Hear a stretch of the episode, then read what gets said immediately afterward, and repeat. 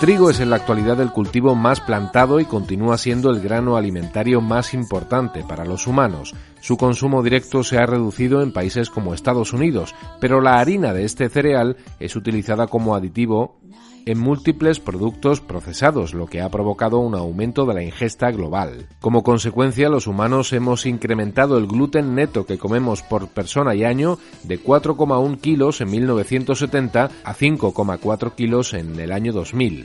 Los cultivos de este cereal esencial en nuestra dieta ocupan hoy una superficie de 217 millones de hectáreas en todo el mundo.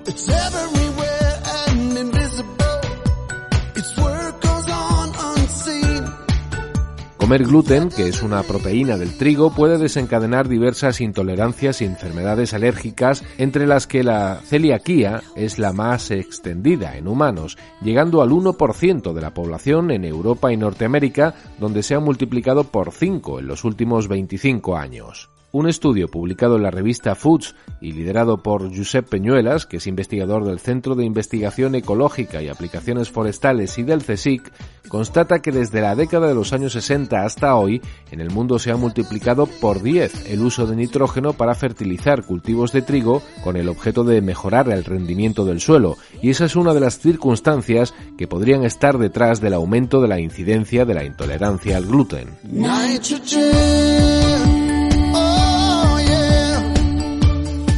Los, humanos estamos aumentando CO2 y no solo CO2, sino por ejemplo estamos aumentando el nitrógeno que entra en, la biosfera. y el CO2 y el nitrógeno son fertilizantes.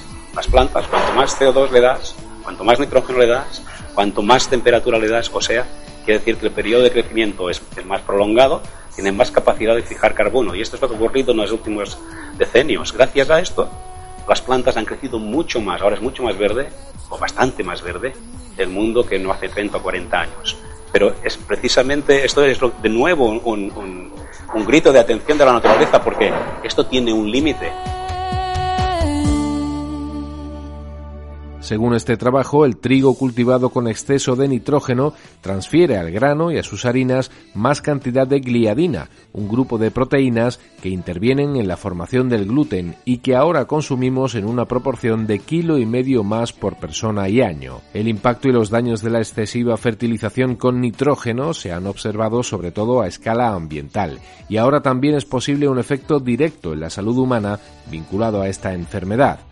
El cambio global nos está conduciendo a un cambio de la salud global.